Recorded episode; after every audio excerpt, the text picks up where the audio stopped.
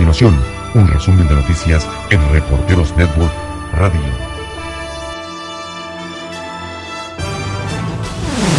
En Filipinas, un hombre murió a causa del coronavirus de Wuhan y es la primera vez que se informa de una muerte fuera de China continental desde que comenzó el brote en diciembre. En total, a nivel mundial se han reportado más de 14.500 casos confirmados y más de 300 muertes a causa del coronavirus de Wuhan. Las autoridades paraguayas suspendieron la emisión de visas para pasajeros provenientes de China por el nuevo coronavirus, informó la Cancillería de ese país sudamericano. El presidente de Brasil, Jair Bolsonaro, reiteró que no piensa repatriar a los connacionales que se encuentran en la provincia de China de Hubei, donde surgió el brote del coronavirus, y lo justificó por el alto costo del viaje. En Estados Unidos, el Partido Demócrata inicia sus primarias el lunes 3 de febrero en Iowa para elegir al líder que se enfrentará con el presidente de Estados Unidos, Donald Trump, en las elecciones presidenciales de noviembre.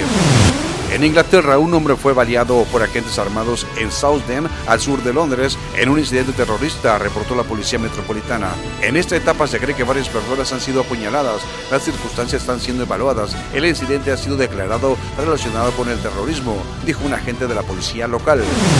Francia refuerza la lucha contra el yihadismo en Chajera, a la par que redobla los llamamientos a la comunidad internacional, especialmente a Europa, para que apoye de manera visible esa estrategia militar que considera clave para frenar la amenaza terrorista en su origen.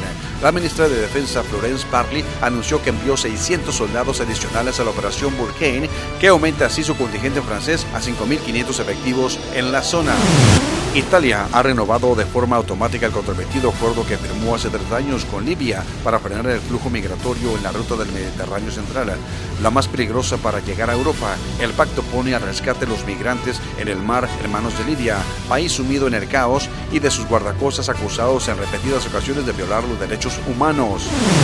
En Palestina, el presidente Mahmoud Abbas rompe las relaciones que mantenía con Israel y Estados Unidos tras rechazar el plan de paz presentado por Donald Trump, una declaración que pone en peligro la estabilidad en Tierra Santa, la ruptura de la coordinación de las fuerzas de seguridad palestina con las israelíes y con la CIA, que seguía activa pese a las disputas políticas, amenaza con desencadenar el retorno de la violencia a Cisjordania, Jerusalén y al mismo Estado judío. Abbas lanzó esta advertencia en una sesión extraordinaria de la Liga Árabe en el Cairo antes de que el órgano regional acordara negarse a cooperar con Washington en la ejecución del proyecto del presidente norteamericano.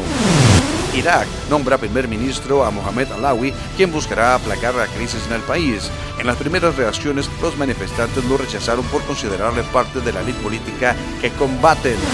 Las autoridades estadounidenses decomisaron más de 176 mil artículos deportivos de marcas falsificadas y valorados aproximadamente en 123 millones de dólares que iban a ser comercializados con motivo del Super Bowl 54.